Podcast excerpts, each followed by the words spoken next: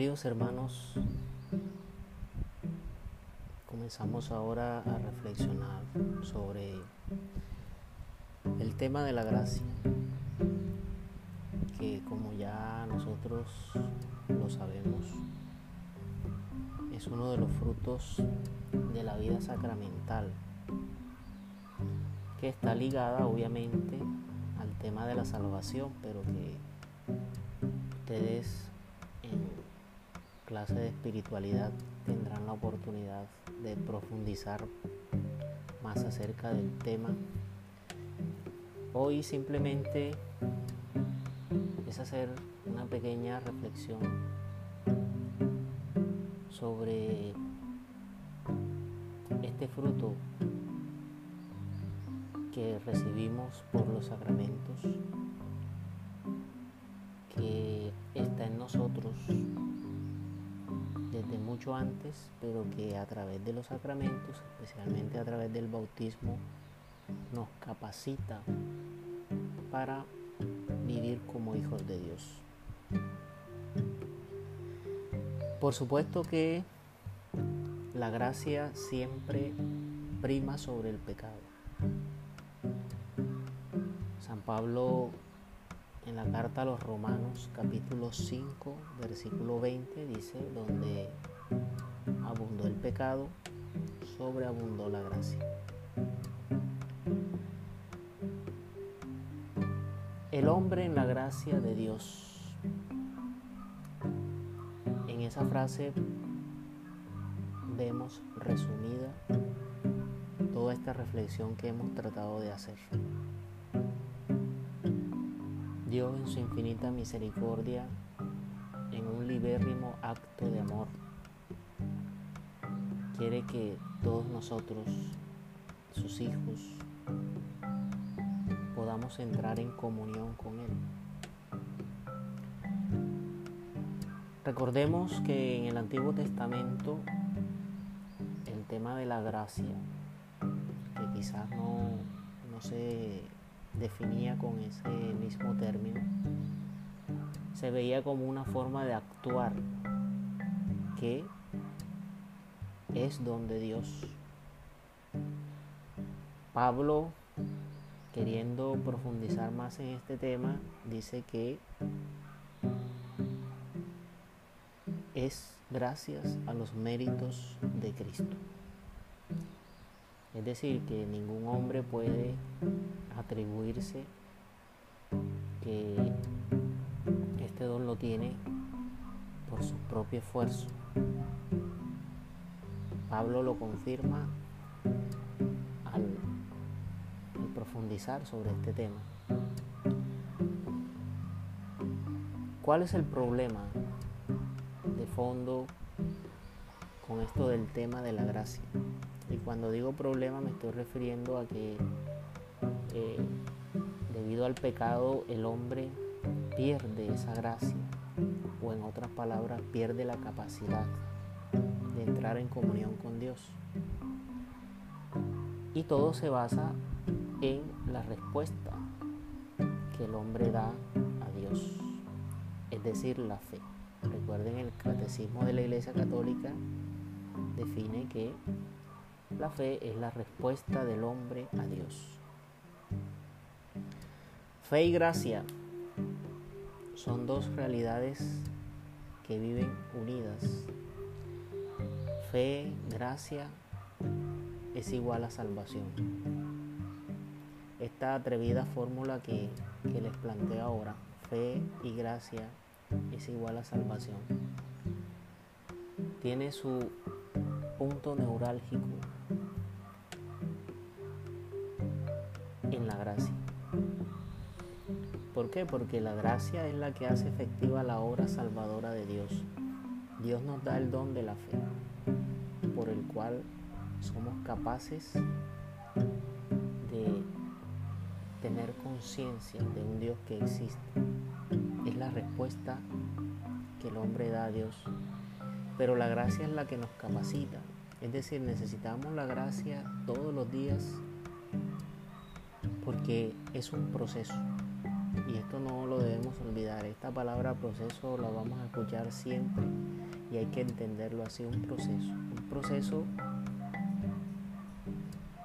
en el que nosotros vamos descubriendo a Dios en los acontecimientos. Ya en el Nuevo Testamento hay un giro bíblico. Recuerden lo que les decía hace un momento, que en el Antiguo Testamento se veía la gracia como una forma de actuar que era o que es don de Dios. En el Nuevo Testamento sí se ve como una actitud. Yo diría que podría llamarse mejor vivencia. Pero no, el Antiguo Testamento no se queda en esa definición de actitud, más bien la define como la relación de Dios y el hombre. Por lo tanto, el bautismo pues nos capacita para vivir como hijos de Dios. Ya la gracia la tenemos, o sea, Dios nos da la, la gracia desde que Él nos ha creado, nos ha pensado, desde antes que nosotros estuviéramos en el vientre de nuestra madre, ya tenemos esa gracia, por los méritos de Cristo, como dice Pablo. Pero es el bautismo el que nos capacita para eso. ¿Por qué? Porque recuerden que el signo propio del bautismo es morir al pecado y nacer a una vida nueva. Todos somos hijos en el Hijo. Por eso se habla de que el sacramento nos capacita. Somos hijos en el Hijo, es decir, en Jesucristo. La gracia de Dios debe verse siempre como un punto de partida y esto hay que tener mucho cuidado porque podemos incluso llegar a pensar que Dios nos va estar manipulando con este don para que nosotros hagamos lo que Él quiere y no es así. La gracia tiene que verse ciertamente como un punto de partida, pero no como un proceso.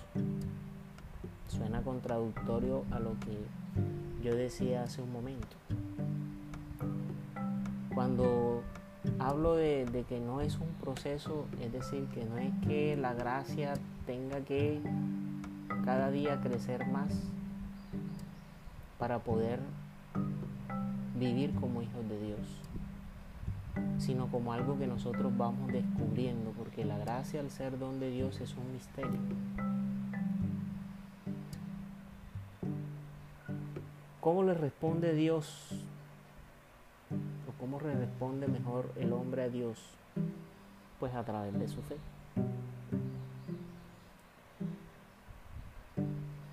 Vuelvo y hago énfasis en esto. Dios a nosotros no nos manipula. Él habita en nosotros, pero no es una posesión. Dios no nos posee a nosotros, habita en nosotros. Es decir, Dios no actúa en nuestra voluntad. Pero nosotros queremos vivir en la voluntad de Dios.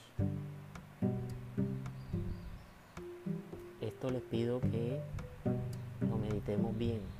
Dios habita en nosotros, pero no para manipularlos, no para poseernos, Dios habita en nosotros para darnos esa capacidad de poder vivir en gracia. ¿Qué es la voluntad de Dios? Es mi adhesión a Él. O sea, yo quiero adherirme, quiero vivir en la voluntad de Dios, que atrevidamente puede resumirse en una palabra y creo que ustedes me entienden cuando digo atrevidamente porque no es algo que tan fácil de decir o de vivir mejor, pero se puede resumir en el amor. El amor que soy capaz de dar, el amor que me hace entregarme al prójimo, el amor que me hace haciendo, me hace vivir haciendo el bien. Por último, con esto de la gracia y recordando un poco lo que ya el Papa Francisco en su momento llamó el neopelagianismo, ustedes saben que en la historia de la iglesia han surgido muchas herejías.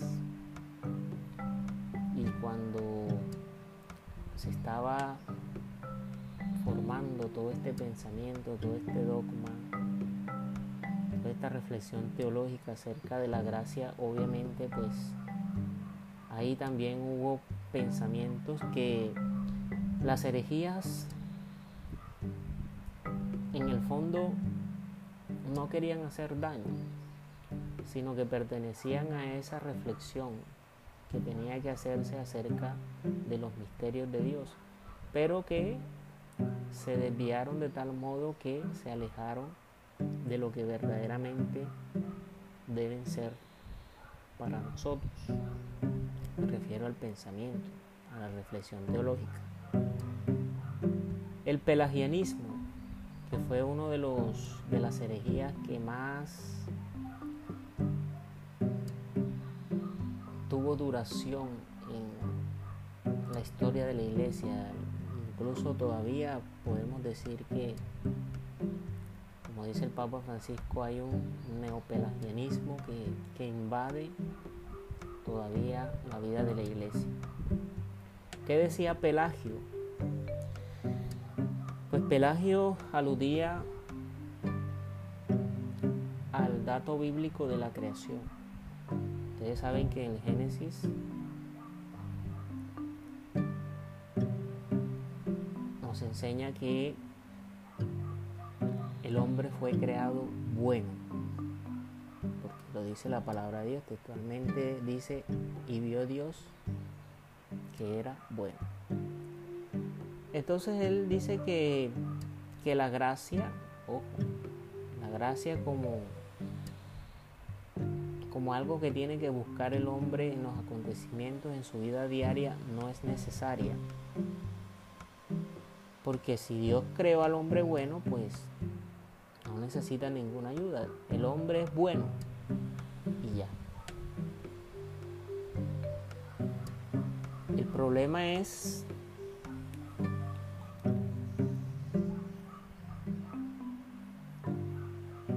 que surgiría allí una pregunta y es, ¿qué es Cristo para el hombre? Porque se supone, y lo dice nuestra fe, que Cristo vino al mundo, se hizo como nosotros para darnos la salvación, para devolvernos la gracia que habíamos perdido por el pecado. En otras palabras, Pelagio está negando la obra salvadora de Dios. Ese es el problema del pelagianismo, que niega la obra salvadora de Dios si nos quedamos con ese pensamiento de Pelagio de que el hombre es bueno y no necesita ninguna ayuda, es decir, no necesita la gracia, entonces ¿para qué Cristo se encarnó? ¿Para qué murió? ¿Para qué resucitó? ¿Qué dice Pelagio de Cristo? Que simplemente es un buen ejemplo. ¿Qué es Adán para Pelagio? Un mal ejemplo. Entonces, fíjense ustedes cómo se se le quita el valor a la revelación bíblica por una reflexión como esa.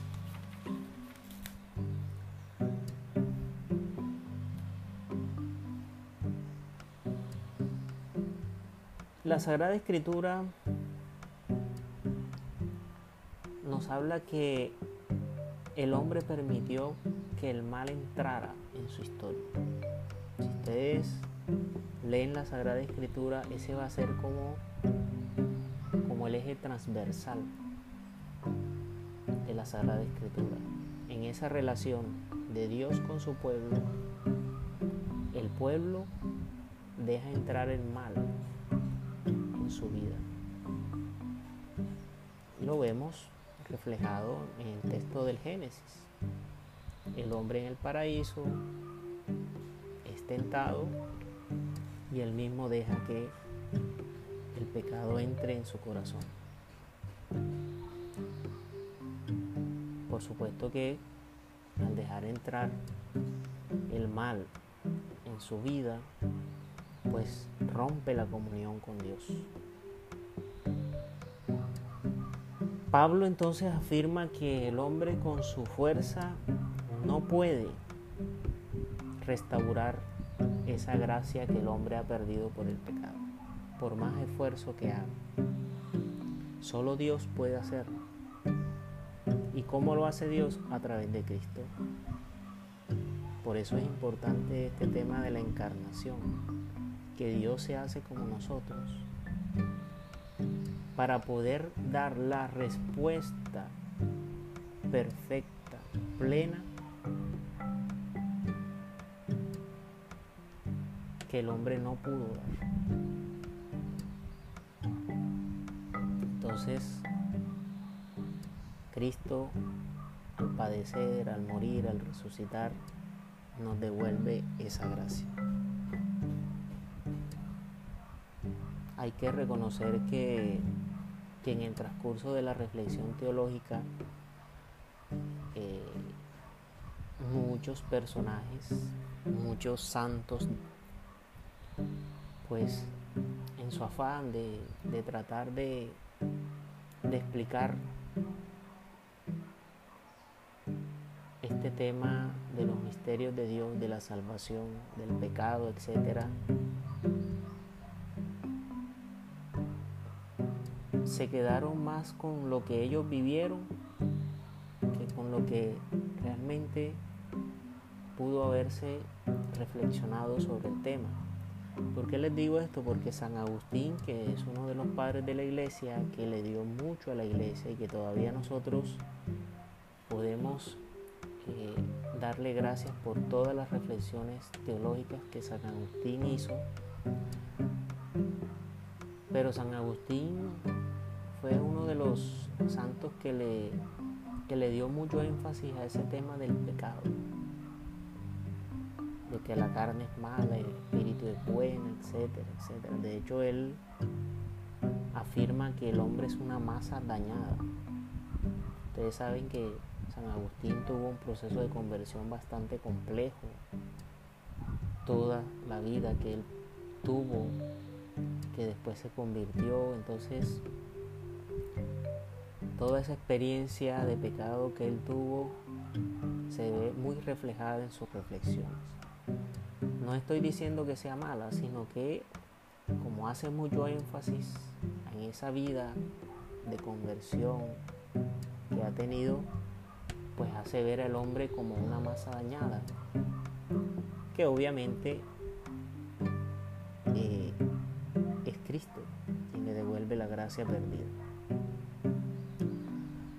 Por último, queridos hermanos, Recuerden que lo que define una persona no es el pecado. Y en esto ahí tenemos que crecer todos los cristianos. Porque a veces vivimos o nuestra reflexión o nuestro proceso de conversión se basa o su punto inicial mejor es el pecado. En el pecado que he cometido o en el que estoy viviendo. Y no puede ser así. Porque el pecado no es el que nos define. Recordemos que el hombre es imagen de Dios. Que en el centro de nuestra historia está Cristo que hemos sido creados a imagen de Él. Que Él se ha encarnado para nuestra salvación y que gracias a su resurrección nosotros somos herederos de la vida eterna. concluyo diciendo que lo que define al hombre es su origen divino. Que decía hace un momento, Dios creó al hombre bueno.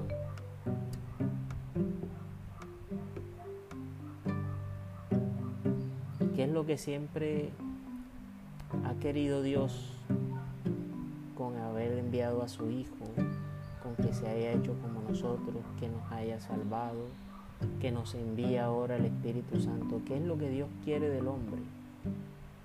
Dios quiere que el hombre sea como Él. Dios se hizo hombre para que el hombre sea como Dios, es decir, divino, de la misma naturaleza del Padre, del Hijo y del Espíritu Santo.